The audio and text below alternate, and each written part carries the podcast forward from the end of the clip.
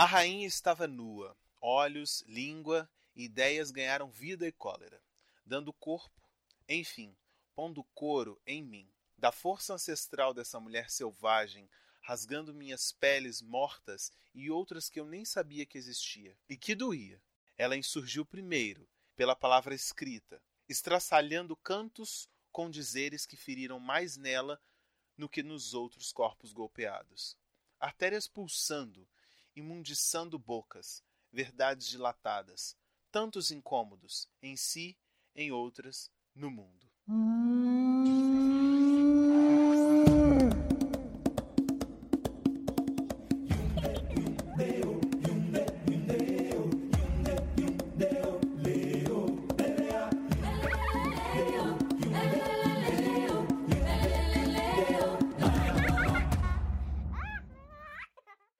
Sejam todos muito bem-vindos a este episódio que eu tô aqui sentado na bancada sozinho, mas não estou triste. Por quê? Porque eu tenho a presença hoje de uma convidada maravilhosa que foi escolhida a dedo para poder gravar esse programa comigo, que nós vamos conversar sobre maternidade homoafetiva. Fala aí, Carla. E aí, tudo bem, Leandro? Tudo bem? Pra galera que tá ouvindo Afropai, eu sou a Carla, sou carioca, deve ter dado para notar. sou mãe, sou preta e LGBT. Nossa senhora, Parabéns, Carla. A Carla conseguiu a gente pegar todo o pacote de pessoas que o governo de Bolsonaro detesta. Você está de parabéns. É exatamente isso. E, ah, para quem não se lembra, então, eu sou pai do bem, tá, gente? De Belo Horizonte, e a Carla falou aí também. Você quer se apresentar também? Quem é a, a, sua companheira e seu filhote? Claro, claro. Eu sou mãe do Caio Máximo, de 9 anos. Sou mulher da Evelyn, que é minha companheira. E a, eu falei da idade do Caio, que é uma 14 anos mais jovem do que eu. E a gente ainda tem aí um outro problema, um outro paradigma aí para enfrentar, né? Gente. E ela também é uma mulher preta. Meu Deus do céu, que família linda, gente. Então, gente, lembrando então para vocês uma coisa muito importante, que o Afropai, assim como outros podcasts da Podosfera, está apoiando essa iniciativa de que mais podcasts promovam pautas de diversidade identitárias e democráticas dentro da podosfera. A primeira tag a ser lançada foi pelo programa G, que é o hashtag Mulheres Podcasters, e a gente precisa aumentar cada vez mais os espaços em que estamos presentes. Então compartilhe este programa com as hashtags LGBT Podcasters, hashtag Podcasters Negros e hashtag Podosfera Preta, além do Mulheres Podcasts e nos ajude a promover pautas que estão mais ligadas à nossa realidade. E não se esqueçam, pautas de identidade também são pautas democráticas e muito importantes ultimamente, não é mesmo, Carla?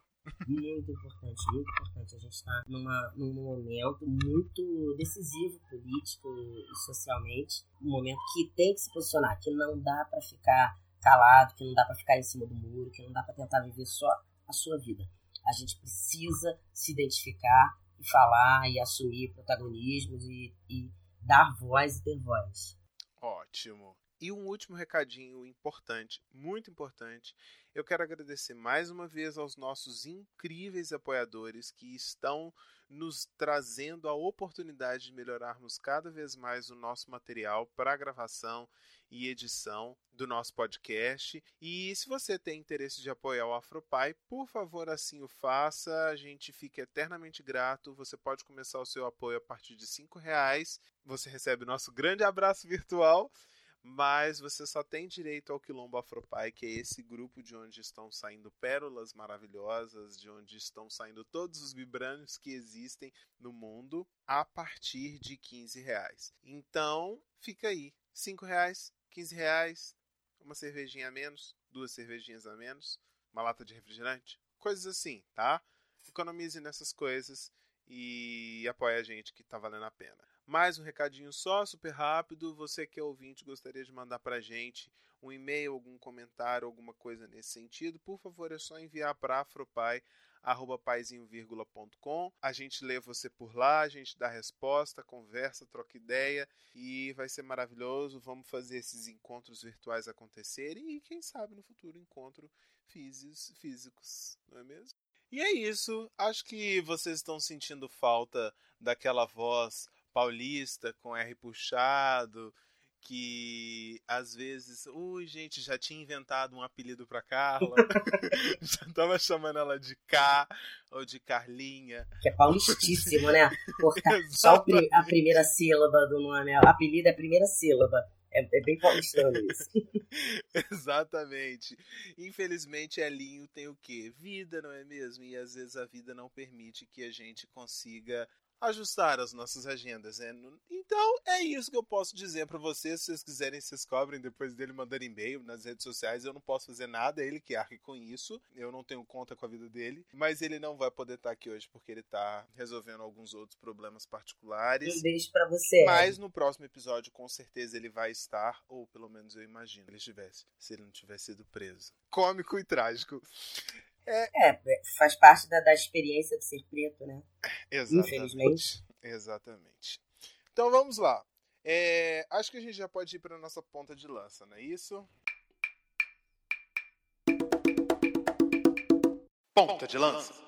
Então, Carla, eu estou extremamente feliz de ter conseguido trazer você aqui no programa. É uma oportunidade que a gente tem de observar realidades diferentes, de observar pessoas que são diferentes e contar para as pessoas que são os nossos ouvintes que isto também é uma realidade, isto também é verdadeiro, essa é a vida real e a gente pode seguir assim. Para a gente começar essa nossa conversa aqui, que vai ser uma entrevista barra conversa, a gente vai trocando algumas ideias sobre coisas que vocês vão achando aí, você e sua mulher que está aí do seu lado, que eu sei que ela está aí, que vocês estão achando que é importante. Eu queria que você contasse um pouco para mim sobre a sua história e por que, que você se identifica dentro do movimento LGBT? Bicho, é um negócio. A minha história, eu cheguei aqui de uma maneira muito pouco ortodoxa. Não que eu acho que existe um padrão de, de, de caminho e tal, mas eu sou o que pode se dizer de uma descoberta tardia. Eu, eu, fui, eu fui casada durante muito tempo, tive uma relação durante muito tempo, um casamento com um homem inclusive um homem branco, assunto para um outro, qualquer outro podcast, qualquer outro episódio. Não é. A gente erra, e... dá umas fraquejadas na vida. A, a... Eu, eu sou uma mulher preta, retinta, mas que custei muito a, a, fazer isso, a ser preta politicamente. Custei demais. A, a, a gente demora. Eu sou uma, uma mulher que já passei dos 40 anos, então, é, é toda uma, uma criação diferente. Busquei o príncipe encantado dentro do, do padrão. E, e fui feliz. Eu não, vou te mentir que não fui, não. Eu fui feliz, eu tive uma relação feliz. Mas já foi o quê? Foi em 2008, acho, que eu, eu me descobri sentindo coisas diferentes. E aí passei por um tsunami. Em 2008 eu descobri que eu tinha interesse em mulheres. Em 2009, na metade de 2009, eu enviuvei. E aí eu enviuvei, e nessa ordem, eu enviuvei e descobri que estava grávida. E aí, mas aí já não era mais, apesar da, da loucura pela qual minha vida estava passando, a minha sexualidade já não era uma coisa que desse mais para engavetar. Não era possível engavetar. E aí eu fui viver grávida ainda, grávida e viúva, e mesmo assim eu fui explorar essa essa essa nova sexualidade, essa, essa coisa que estava se abrindo para mim naquele momento, lá em 2009. E dei as minhas cabeçadas, tive acertos, tive erros, como qualquer relação, até esbarrar. Tive relacionamentos com algumas mulheres, em sua maioria brancas, até esbarrei um monte de Princesa Isabel pela vida, até a, a mulher branca tem uma síndrome de Princesa Isabel. A mulher branca que se relaciona com uma ah. pessoa preta tem, tem sim. Até eu esbarrar, e já isso em 2016, em uma mulher preta. E aí sim a minha vida mudou. E aí sim, a minha vida mudou mais quando eu encontrei uma mulher preta e passei a me relacionar exclusivamente na verdade, exclusivamente com ela, mas né, passou a ser uma decisão política minha. Quero me relacionar só com mulher preta. a minha vida mudou muito mais do que antes a, a troca, né, se, por assim dizer, de homem para mulher. É impressionante, mas é, quando você sai, quando você é, mergulha nos relacionamentos afrocentrados, a sua vida muda. E aí você, você falou que você é uma mulher já com mais de 40 anos e eu posso imaginar por Sim. conta da minha própria família, né, que tem é, uma vasta história. Minha avó teve 11 filhos, então eu tenho tias que estão mais de 40 e tios que estão mais de 60, 70 anos por aí. E o que uma tia minha uma vez me relatou é que as pessoas que, que estão nessa faixa etária que como a sua, elas têm sempre muito tiveram durante toda a vida muito receio e foi criado nelas um receio muito grande por se posicionar politicamente por conta, sobretudo, da sua cor. Mas para além no seu caso, foi também por conta da sua sexualidade. Sim. É, é, é nesse sentido? Sim, não, faz todo sentido. Faz todo sentido. É, a gente está falando de uma era pré-internet, a gente está falando de uma era pré-discussão, entendeu? Quem foi criança no, no final dos 70, no início dos 80, não estava discutindo, a, o adolescente, a criança não, não, não via discussões sobre negritude.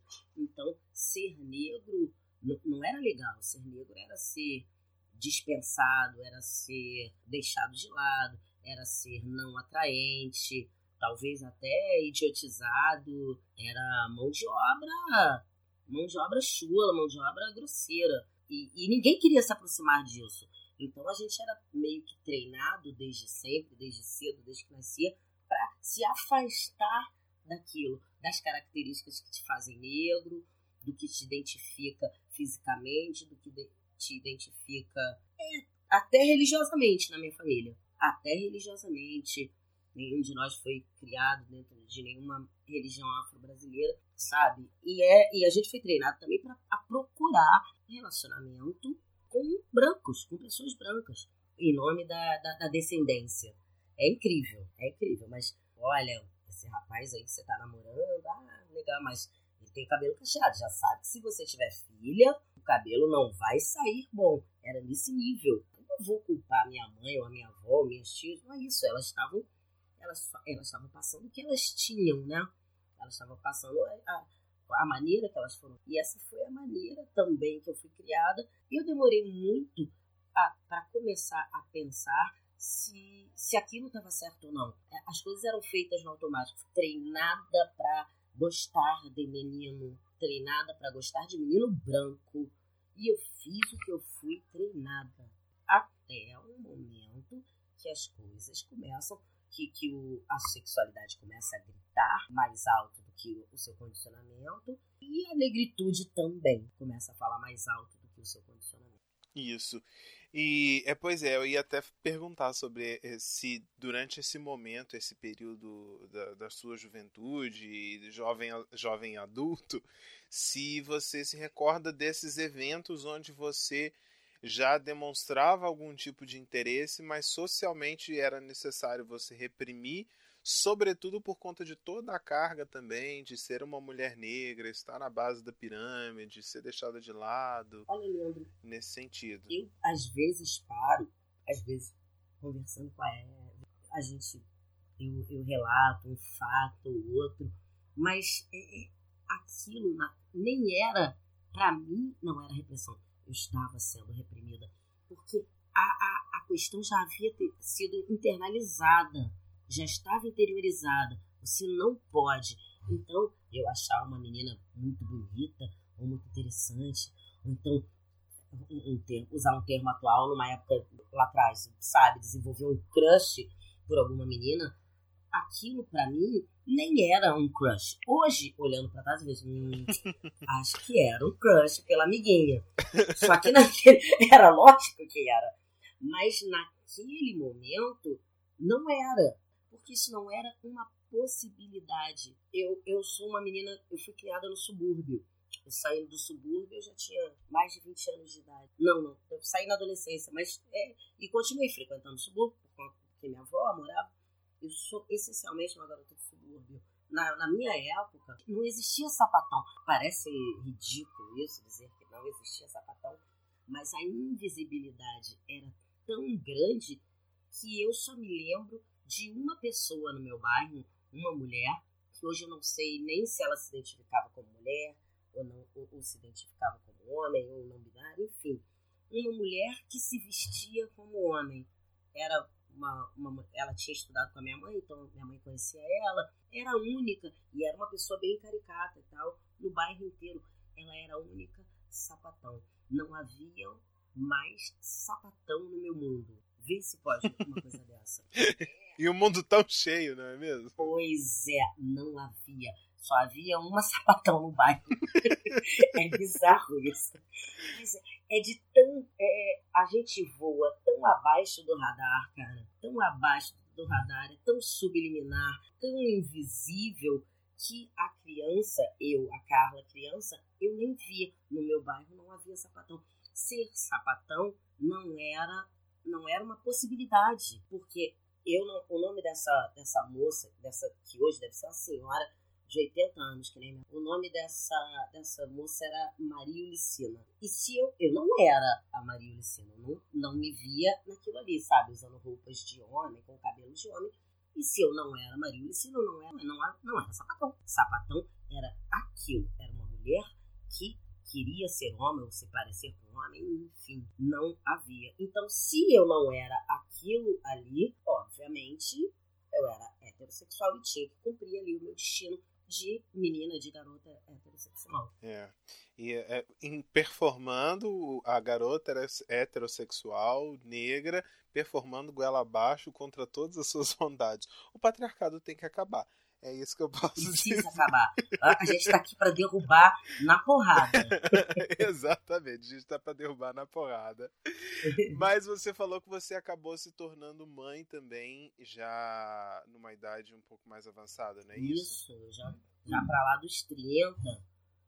Já para lá dos Isso. 30. E aí, eu queria que você dissesse como é que foi esse processo, porque se o, o- a, a- a sua própria o seu próprio entendimento enquanto parte LGBT se deu nesse mesmo meio de você se tornar mãe e de você se sentir mãe, eu queria entender como é que foi essa dinâmica, ou essa confusão, ou como é que foi isso.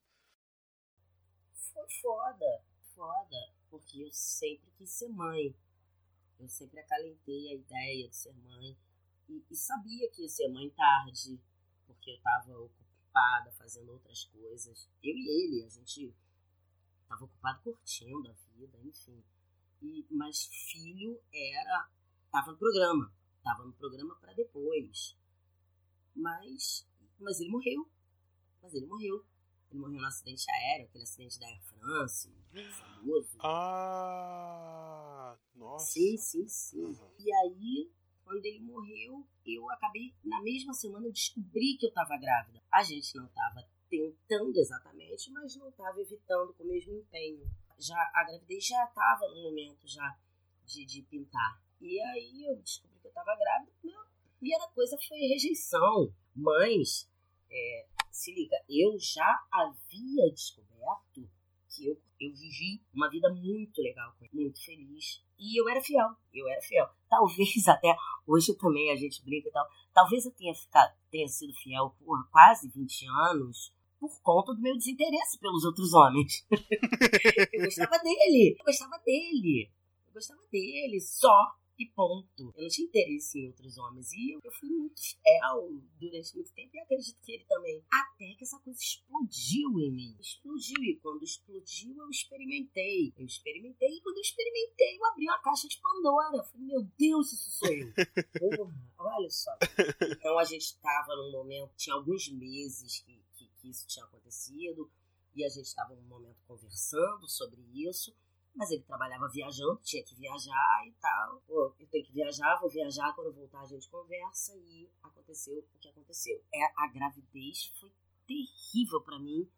Eu fiquei muito desconectada da gravidez. Eu só fui me conectar, eu só fui querer aquele bebê lá pelos seis meses. E foi curiosamente, a primeira vez também que ele mexeu. Caio, Caio não mexia, estava normal, estava se desenvolvendo bem, pré-natal sendo feito, os acompanhamentos, mas eu não tinha conexão, eu estava meio que nem aí, fingindo demência. E ele também, ele também não falava comigo, eu não falava com ele, ele não falava comigo. Só lá pelo, pelo sexto mês que ele se mexeu e que eu, sabe, que eu resolvi abraçar e é isso, é isso. Eu não queria tanto ser mãe. É agora, chegou a hora. E, e eu tinha uma namoradinha que fez parte desse processo, uma relação que acabou não dando certo depois, mas que participou, participou bastante, né, do processo da gravidez, porque eu estava muito deprimida nessa época. Eu sentia até culpa, é, até não, até eu tô, tô sendo, pô, eu, eu tô relativizando, eu sentia culpa pra cacete, eu sentia muita culpa. Eu morri no acidente aéreo. Falei, ah, a culpa é minha, fui eu. Eu, eu fiz muito drama. Drama para mim, eu não fazia drama para as pessoas, chorar em público, mas era dentro, por dentro, e eu me sentia tão culpada, tão. Eu precisava, né, ficar dentro de mim, resolver as minhas questões. Na época foi um acidente muito famoso, teve muita reportagem, teve tudo e eu não falei com ninguém. Você não falava com ninguém que ele estava envolvido também no acidente? Sobre. Não, ah, sobre. não, não. Contato com a família dele, com repórteres. Ah. Você sabe quanto eles andavam atrás de mim? Era demais. O pai dele é presidente da Associação de, de, de Parentes de Vítimas. Ele tinha muita voz na imprensa, falava no Fantástico, na Record sei o E eu corria, eu não quis dizer uma palavra a ninguém, porque eu me sentia, eu era muito mal resolvida. É como se, se a minha sexualidade, a, a vida que eu tinha depois do, daquele acidente, fosse uma traição pós-mortem. Uma coisa impressionante, impressionante. Eu só fui falar com a imprensa, eu dei uma entrevista só e foi para uma amiga da época, já, sei lá, muitos anos depois. 2013, 2014, enfim foi uma vez só e ponto final. Porque é, era muita coisa para eu lidar. E a minha, a minha sexualidade, ao mesmo tempo, lidar também o quê? Lidar com a família. Eu não, eu não dependo, já não dependia financeiramente, obviamente, de, de ninguém, da minha mãe, dos meus filhos, de ninguém. Mas não é fácil. Eu nunca também olhei pra cara de ninguém e falar, não vejo nesse... Olha, família, eu sou um sapo. Mas, é, uma coletiva. Eu, eu juntei todo mundo aqui hoje pra poder dizer isso. eu juntei vocês aí pra gente comer esse feijão e pra vocês saberem. Isso nunca aconteceu. Mas eu não sou uma pessoa que se esconda. Eu não gosto de me esconder. E eu tenho muito contato com a minha família. Eu gosto de frequentar a casa dos meus tios, dos meus primos, eu gosto que eles frequentem aqui a nossa casa e tal. Então, isso precisou ficar claro. Eles conhecem a Evelyn como minha mulher, como minha namorada. E é importante que seja assim. E só que você imagina, é, é mais uma barreira para vencer, né? Até que se desfaça, eu dei espaço para todo mundo fazer fofoca. Isso deve ter gerado. Não fiquei preocupada com a fofoca que gerou. Deu fofoca no condomínio, deu fofoca em casa, deu fofoca na família. Eu não fiquei preocupada com nada. Me abri para perguntas, perguntas dos primos, de ti, de amigo, de sobrinhos. Podem me perguntar o que quiserem. Estou aí para isso. Foi assim que, que eu resolvi viver a minha sexualidade. Foi uma decisão. Sei lá, podia ficar no armário, podia viver secretamente, ficar aqui morando com meu filho e, e ter uma namorada na rua, mas nunca foi isso que eu quis. Eu gosto de uma vida plena. Eu gosto de uma vida Que lindo, Carla. Que lindo. Muito gostoso de te ouvir falar, muito gostoso de te ouvir contar sobre a sua história. É muito bonito mesmo. Tô falando sério, eu fiquei até emocionado porque eu falei assim, gente, que, que redenção que foi. Foi literalmente um parto. Um parto, exatamente. Um monte de coisa ali sendo parida, uma, uma vida. É, eu duas nesse caso, né? Duas, né? Pois é eu, eu fechei o, o, livro da minha vida e abri outro. É. Eu vivo uma vida completamente diferente da vida que eu vivia. É interessante quando você toma posse né, da, do seu eu. Eu tomei posse desse meu eu através da minha sexualidade e já se descortinou um mundo completamente diferente para mim completamente diferente. Um monte de coisas que eu fazia, de padrões que eu seguia, que eu nem sabia se eu queria, mas era porque eu havia sido condicionada. E a partir do momento que você está disposto a rasgar uma, sabe, uma página ali do livro que te deram, olha, como você tem que se comportar. Eu peguei e rasguei a página da sexualidade dessa apostila. Ah, fica muito mais fácil de rasgar as outras, cara. muito mais fácil. Ah, quer saber? Que se foda, eu, eu tenho uma outra maneira de ver, outra maneira de viver. Eu trabalho, pago as minhas contas, pago até mais imposto do que eu deveria. Então que se dane, o mundo tem que me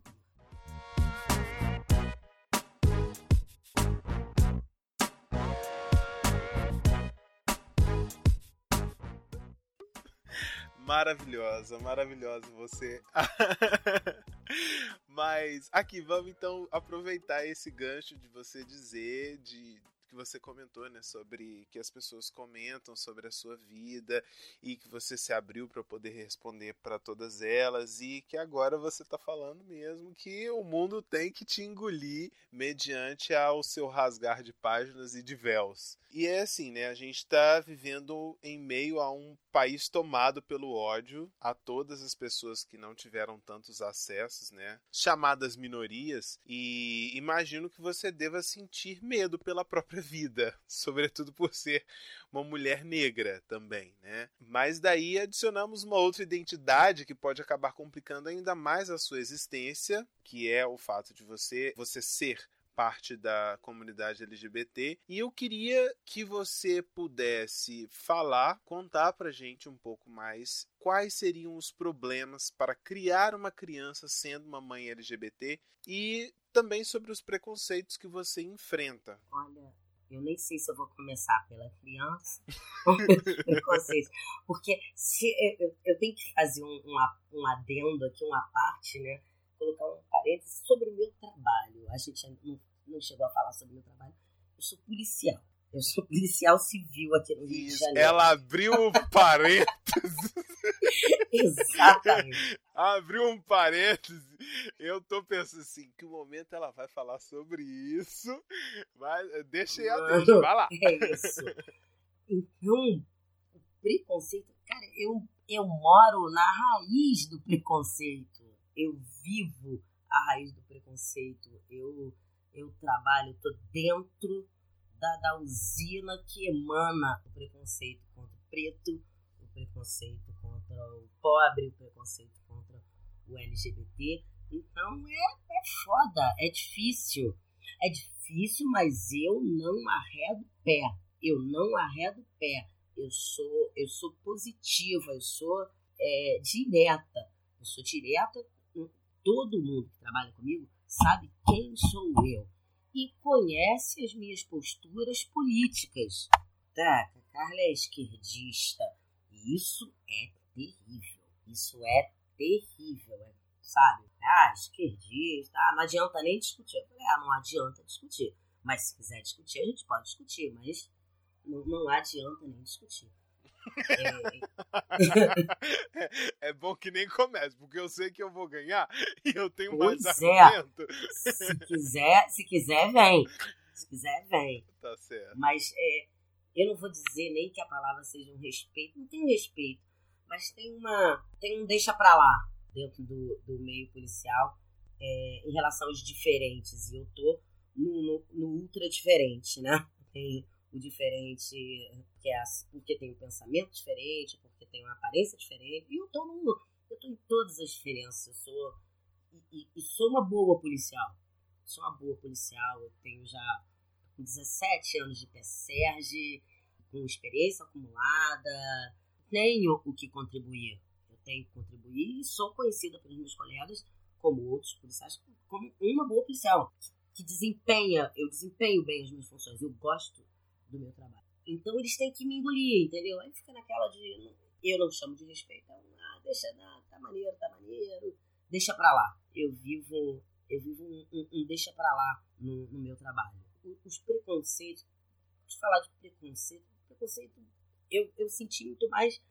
Eu sentia muito mais antigamente. Antes, é engraçado isso, antes de eu, de eu me assumir a minha negritude politicamente. Eu, eu, eu estudei em colégios, em colégio, em colégio, em colégio que é muito, muito badalado aqui no Rio de Janeiro. E, e era, obviamente, um colégio muito badalado, um colégio de, de, de gente muito rica. E eu frequentei espaços que normalmente uma criança negra, uma menina negra não frequentaria. Eu estudei balé clássico numa escola famosa, fiz curso de inglês, curso de francês. A minha mãe tinha um. Então, eu senti o tempo todo o preconceito. O tempo todo. Desde pequenininha, eu, eu era a única preta de onde eu estivesse. Eu sempre fui a única menina preta em qualquer lugar. Talvez tivessem duas. Então, a, eu não, não havia ninguém igual a mim. Em nenhum lugar. Os lugares onde eu frequentava normalmente nunca, nunca haviam. Eu só. E a gente aprende a, a se calar. Não havia nada, não havia nada. A minha negritude, primeiro que foi ensinada, né, a ser suprimida. E não havia como falar com quem? Falar sobre preconceito, falar sobre negritude com quem? Se não havia ninguém parecido comigo. Nunca vi. Então, foi uma questão que só surgiu tardiamente. E aí é quando você começa a perceber de uma maneira, né? Você começa a, a, sacar, mesmo que aquilo te importune menos, fica mais claro o preconceito, o racismo. Antigamente, se perguntar se sofreu racismo, talvez eu dissesse não.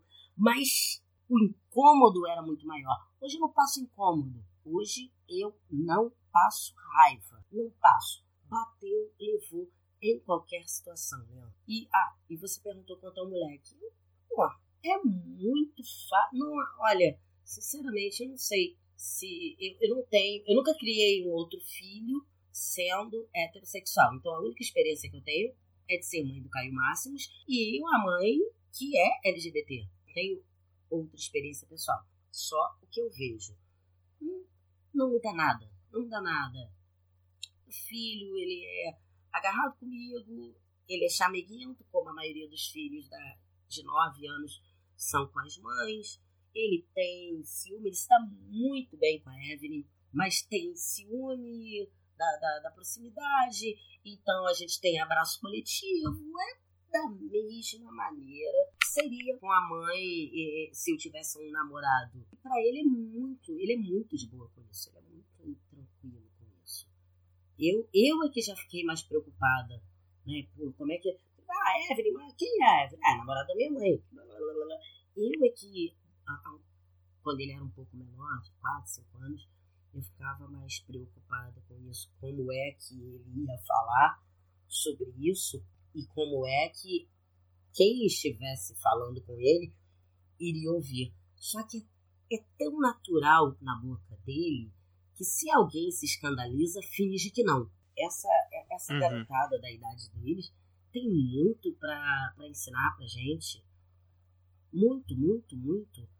Logicamente que, que às vezes ele repete, fala alguma coisa que ouviu na rua e tal, e eu trago para discutir. Eu falei, opa, pô, mas por que você disse isso?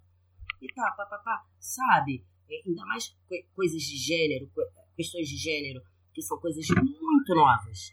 Questões de gênero são muito novas. É homem ou é mulher? Pô, mas importa? Interessa? Ela disse que ela é mulher, então ela é mulher, ela, ela vai ser tratada como mulher ele diz que é homem. Então ele é homem, é pronome masculino e acabou. É, uma vez, uma vez ele já tem anos isso, já tem cinco anos. Ele estava sentadinho, né? É, e eu estava assistindo o programa da Laerte no, no, canal Brasil. E ele tá, não estava vendo direito, estava ouvindo a voz e tal. Aí daqui a pouco ele levantou da mesa que estava jantando, aí veio na frente da TV e olhou. Aham, eu sabia que era homem.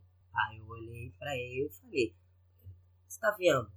De unha pintada, saia. Não é ele, é ela. Aí eu ia, tava pronta para começar um discurso, né? Sobre gênero. Aí ele, ele, ele porra, me deu um corte, cara.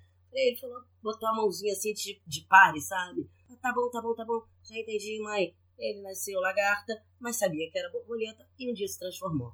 Falei, brother, é isso. É isso. Então, é! Eles estão muito prontos, cara. Ele tá com nove, ele, ele devia ter cinco. Eles estão prontos. É a gente que atrapalha. Então, é, é, ser LGBT, criar um filho, isso não é uma questão que afete diretamente a criança. Não é, não é. Se você tiver um lar equilibrado e amoroso, como qualquer lar que cria um filho precisa ser, ele vai ter as ferramentas para lidar com, com, alguma piada ou outra que vai ouvir no futuro, na rua, Entendi. entendeu? Vai ouvir.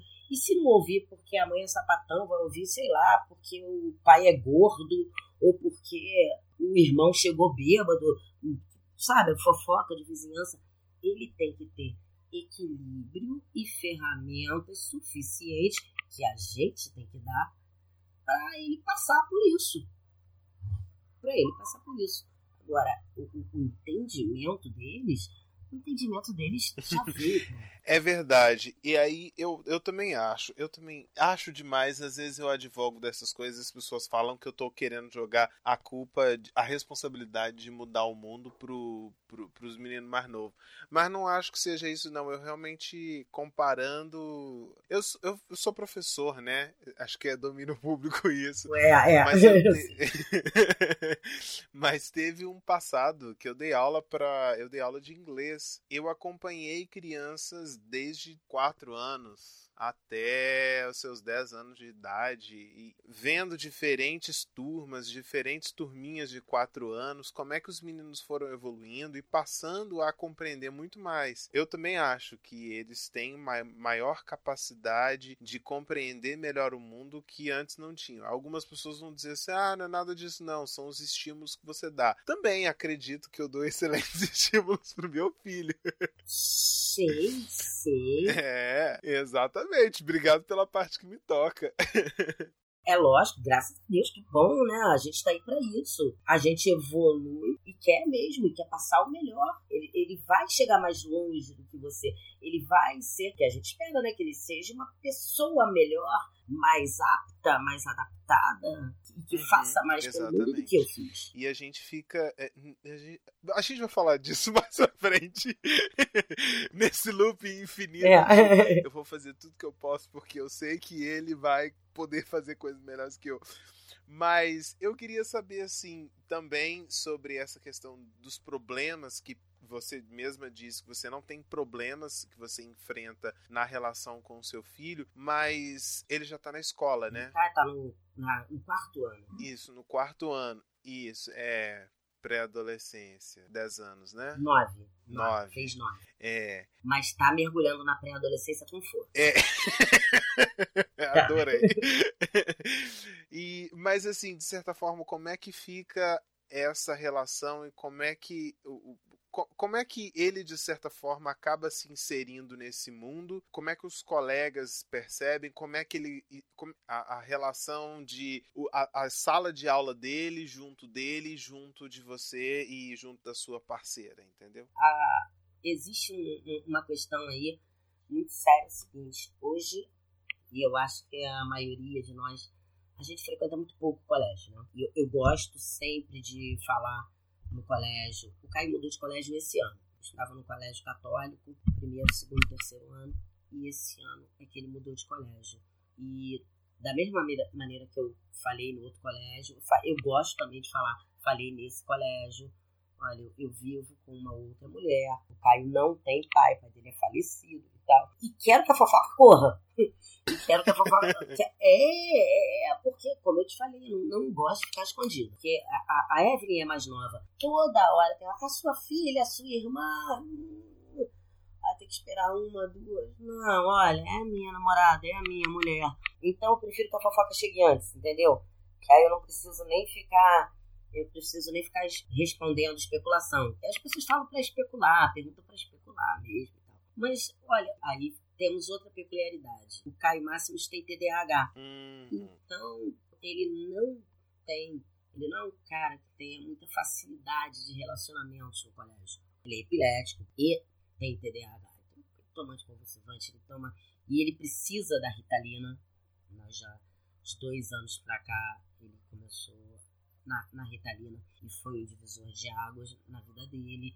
Faz terapia e acompanhamento com psicopedagoga porque ele tem uma dificuldade muito grande, como a maioria das crianças que tem TDAH, de relacionamento pessoal. Uhum. Então, ele vive as próprias dificuldades dele. A minha, o fato da, da minha, a minha sexualidade não é, não foi ainda uma questão para ele na rua, porque é tão intenso para ele a dificuldade que ele tem de criar vínculos é tão intensa, tão intensa, que isso absorve tudo. Que ele gosta de pessoas, mas ele tem muita dificuldade com pessoas, pessoas da idade dele, muita, muita, muita dificuldade. Então ele, ele tem uma angústia muito grande que é a querer fazer amigos e ter dificuldade. Então a questão da minha sexualidade, porra, vai, vai ficar para depois, tá ficando para depois. A urgência dele é ele mesmo, são as questões dele. Ele, ele ainda não teve que lidar com isso no colégio, na rua,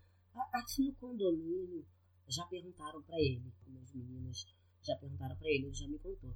E ele, e assim, ele conta do, do, jeito que conta que, sei lá, eu tava jogando ali, não sei o que lá, e a fulana perguntou se era minha tia. Eu falei, ah, o que, que você respondeu? Não, eu falei que era sua namorada. E é uma frase assim, entendeu? E ele passa adiante. Eu ainda não senti que isso tenha sido uma questão para ele. Ainda não senti que isso tenha sido uma questão para outra criança ao ponto de se tornar uma questão para ele. Entendi. Ele tá ainda mergulhado nos problemas dele. Entendi. E, mas de certa forma, assim, é, é, eu entendo essa questão do TDAH. É até a gente vai ter que fazer um programa sobre isso. É, é, é legal. É. Tô convidando já é de antemão, mundo... porque é bom para quem tá numa primeira vez de mesa de podcast e de, de é, redes sociais e de programas de maneira geral. Você tá saindo muito bem. Ai, que legal. E... tá, é Mas é, um, é um próximo programa muito interessante que a gente precisa ter para poder discutir essas questões relacionadas a esses. Ele entra naquela categoria de neuroatípico? Olha, completamente. Ah, tá. completamente. Tá. E, e, é uma questão é, genética, hereditária, não, não genética necessariamente. É uma questão hereditária. O pai dele estava no espectro autista. O pai dele estava no espectro autista funcional, mais para Asperger e tal. E a gente já sabia que ele. A, a, a grande observação é se essa, a timidez dele, se isso chega, está dentro do limite, né? Do, do, se já entra no espectro não entra no espectro, é sempre a questão a ser observada. Mas a, a, a gente vem tratando o TDAH, sabe que são é um conjunto de sintomas, né?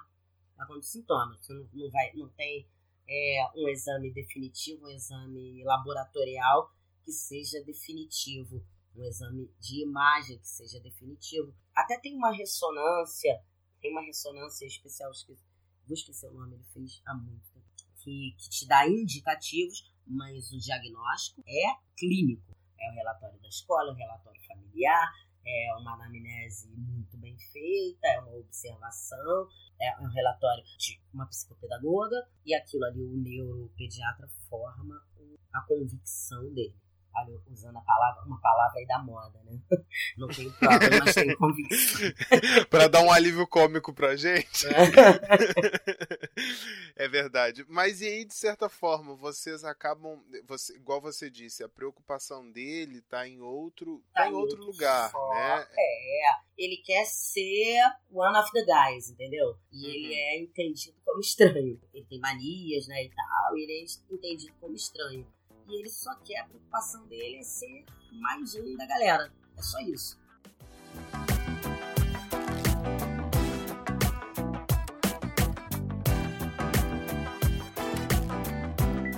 Mas e aí, trazendo um pouco para o, o mundo LGBT, se, eu, se, é que eu posso dizer isso, trazendo essa alegoria, é, eles vão existir esses espaços, as pessoas, as conexões que vocês vão acabar criando, né, por participarem ativamente da comunidade ou da população LGBT. E ele também acaba se inserindo nisso? Como é que funciona? Porque agora a gente tem que levantar uma outra questão que eu não tinha levantado, que é o TDAH. Sempre, ele está em todas. É, é o meu parceirão. Então, onde eu vou e os espaços que eu frequento, e eu, go eu gosto de frequentar a minha comunidade. Eu gosto de estar com pessoas como eu. E ele também. E ele tá junto, e ele vai sempre, é lógico. Então ele tá por dentro do, do, dos assuntos LGBT, ele está por dentro das gírias LGBT, ele está por dentro de algumas piadas LGBT, ah, e ele vai fazer a piada também, e também da, da, da discussão política. Ele, ele participa de tudo, até porque ele dá muito bem com adulto. O problema dele é só com outras crianças. Ele dá muito bem com adultos, ele fica muito à vontade em ambiente com adulto e vai falar e vai dar piruada também, porque é o que ele vive desde pequeno. O movimento LGBT, com, né, com toda a sua diversidade, todo o seu espectro de cultura, isso chega até ele. E eu acredito, sabe? A minha mãe, vovó, né? Vovó é muito preocupada com isso. Vovó tem muito medo de eu transformar o neto dela em viado. Seria a minha próxima pergunta. Eu ia levantar para você cortar, é, mas você já levantou, agora corta. Já porque eu vivo com, com isso. Muito, mas muito, muito, muito medo. E de vez em quando ela bate de frente comigo e tal, porque, na opinião dela, eu estou transformando ele em viado. Eu não estou transformando ele em viado se ele for viado, já é. Eu simplesmente quero que ele, ou viado, ou heterossexual, ou bissexual, não importa, eu quero que ele seja a melhor pessoa que ele puder ser. O despido da, da maior parte dos preconceitos, sabe? Uma pessoa aberta, uma pessoa aberta, uma pessoa receptiva, pronta para entender o outro, sabe? O discurso do outro, as necessidades do outro. Um dia desse eu estava falando com a Evelyn, a gente acompanha um, um reality, A Vida de Jazz, que é uma adolescente transexual que, que né?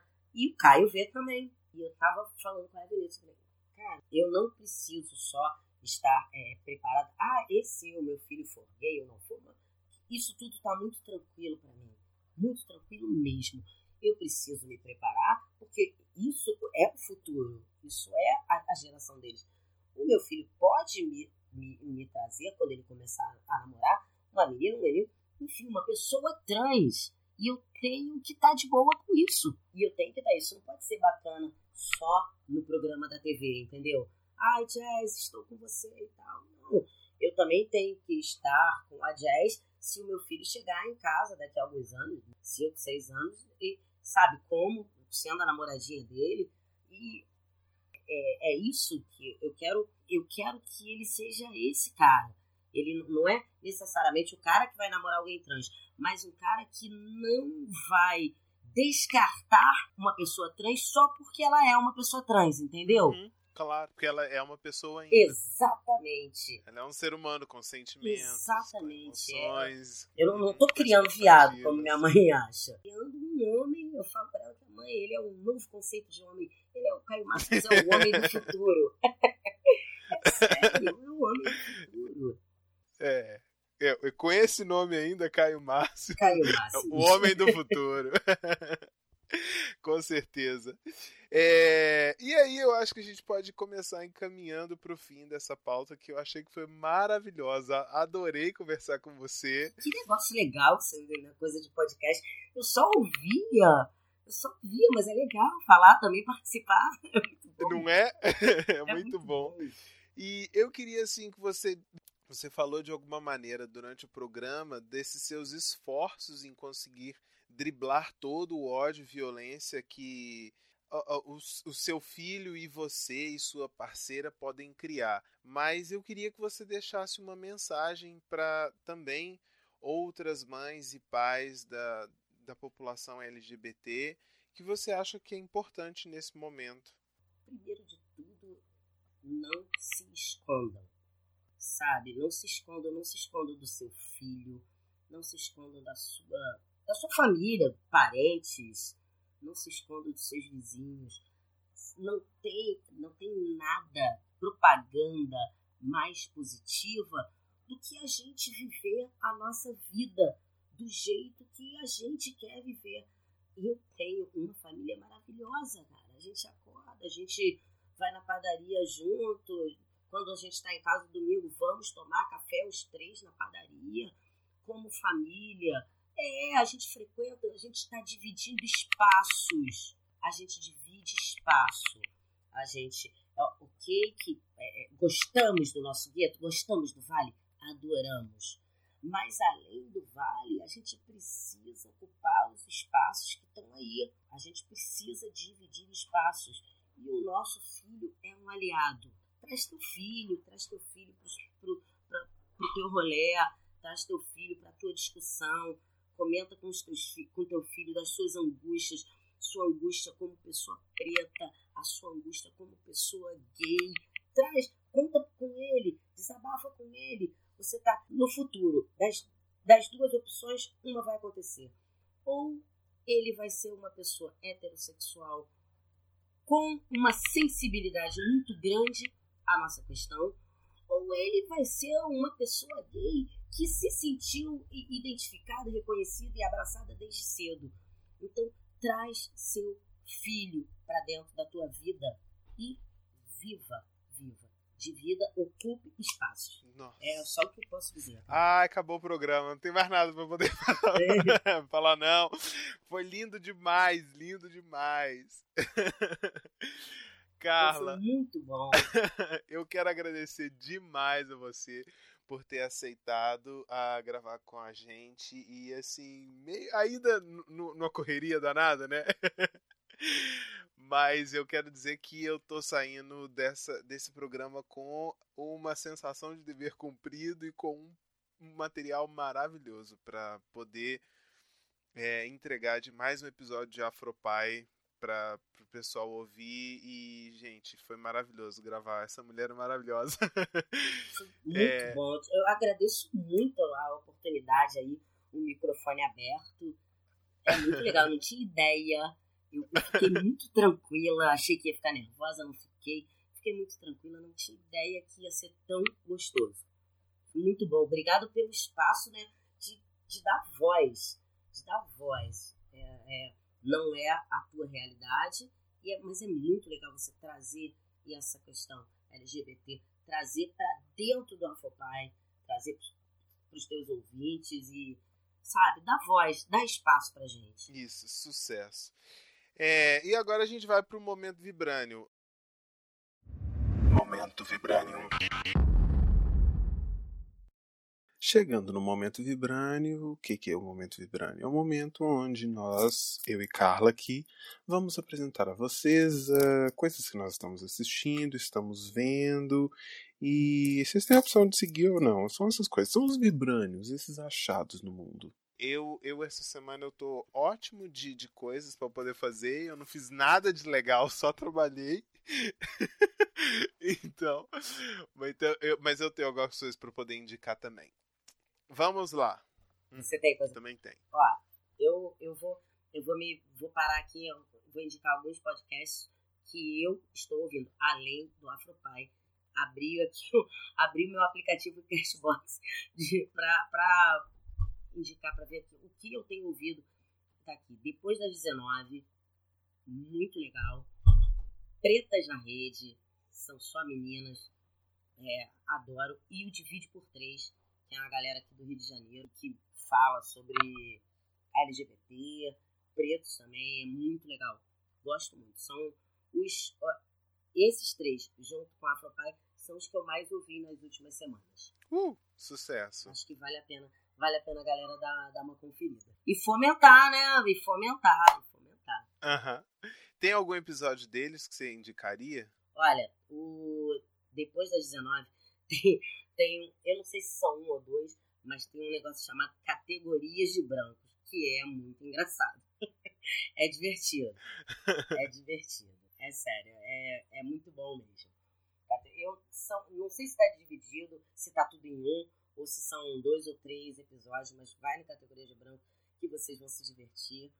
O divide por três, é, todos os episódios são é dividindo, se chama dividindo. Então, e aí você escolhe o que, que você quer dividir. Dividindo relacionamentos é muito bom. Dividindo armário é muito legal. Eles têm outros, dividindo decepções e tal. Mas a, dividindo relacionamento e dividindo armário principalmente, acho que é o episódio que eu mais gosto deles. E se eu tivesse que indicar um do Afropai, eu indicava sobre maternidade LGBT e colorismo, que foi absurdo. Sucesso. A gente tem que fazer o nosso, né? Não é?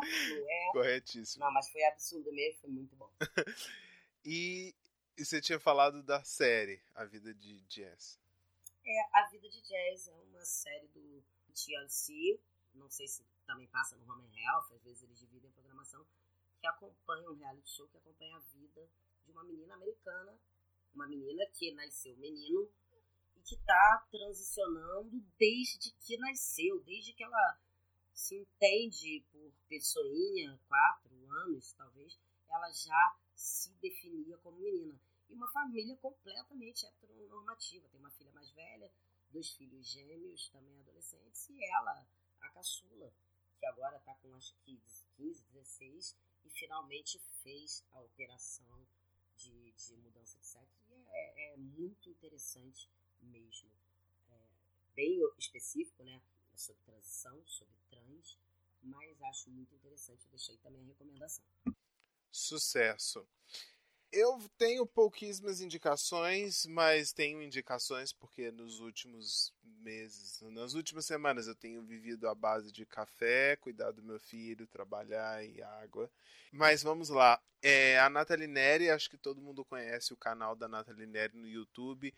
Ela teve um relacionamento lésbico e hoje em dia ela tem um relacionamento com um homem trans, que é o Jonas.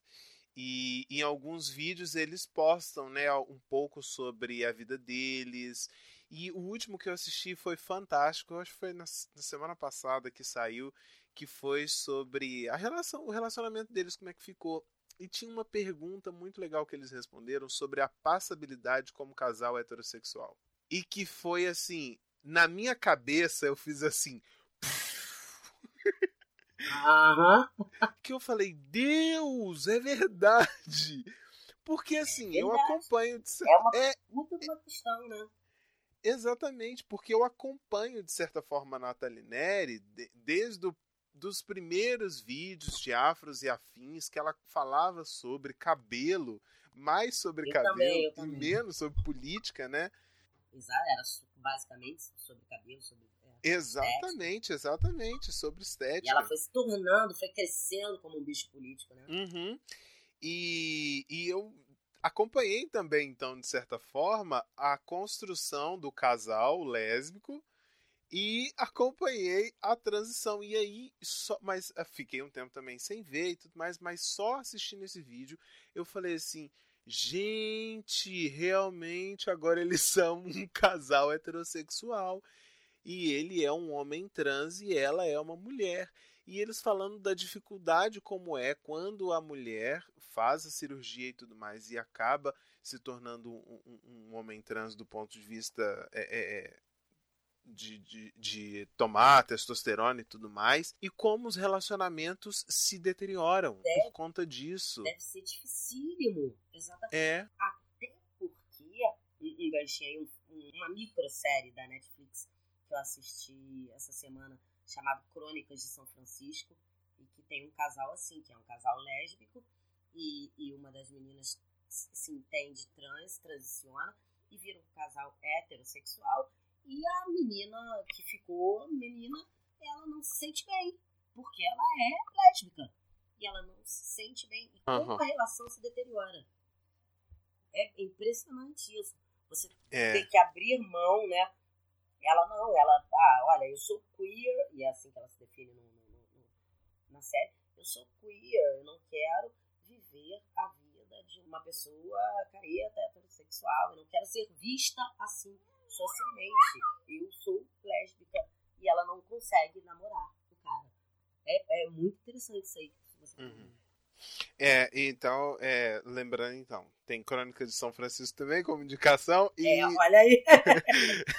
o vídeo da Nathalie Neri também, que eu me esqueci o nome agora, mas eu vou. Ah, tá aí, tá, gente? Vocês procuram o último vídeo da Nathalie Neri. entra lá, entra na, lá É. na, na Nathalie Neri, entra no canal dela. Exatamente, não é tão difícil. E por último, eu sei que tem gente é, é, é, que foi que criticou o, vi- o filme, mas eu vou indicar a Garota Dinamarquesa. Por quê? Eu gostei bastante do filme, eu gostei bastante da representação que o ator que eu me esqueci o nome dele, que é o. Ótimo. Que eu adoro ele. E ele, para mim, ele atua Ele super bem. Ele, Hawking, ele é muito. Exatamente, ele fez o Stephen Hawking. Ed Redmayne, nunca também ia lembrar, por isso que eu googlei aqui agora. Ele é maravilhoso enquanto ator e eu acho que ele faz uma boa representação que não fica, pelo menos aos meus olhos, não fica muito estereotipada e não fica muito prejudicial à figura da mulher trans, do homem gay, do homem se descobrindo enquanto gay e se descobrindo que não se identifica mais com o, o fenótipo masculino, com o masculino e precisa e precisa transgredir e precisa mudar. Então eu acho é um filme paradão eu, ach- mesmo. eu achei uma interpretação delicada dele. Uhum, uhum, Achei muito delicada. delicada, não, não achei estereotipado, não. Eu- Achei delicado. Eu também achei. Porque é complicado a gente falar estereotipado, porque é uma coisa tão nova, né? Eu acho que tem tantos tipos, né? Tem tantas maneiras de, de, de ser trans. A gente ainda não viu todas. Exatamente. Meu Deus do céu, só palavras de sabedoria, Carla. Mas eu acho que é isso, a gente vai ficando por aqui. É, você tem mais alguma coisa para poder indicar, Carla? não, não. Mais nada. então tá, joia. Só- Já tem dever de casa. O coração aquecido, cheio de carinho por você. Ai, que ótimo. Quero dizer em nome de toda a equipe Afropai que nós gostamos demais de ter gravado com você e muito obrigado por ter feito esse programa maravilhoso. Um beijo grande pra vocês, pra toda a equipe da Afropai, pros ouvintes. Um beijo enorme pra você, Leandro. Obrigada por ter me, né, me ajudado aqui, tecnicamente, me trazido até aqui em todos os sentidos. Tudo novidade pra mim. Muito obrigada. Um beijo grande. Obrigadão. Gente, fiquem aí até o próximo episódio. Daqui a 15 dias tem mais episódio Afropai e Wakanda Forever.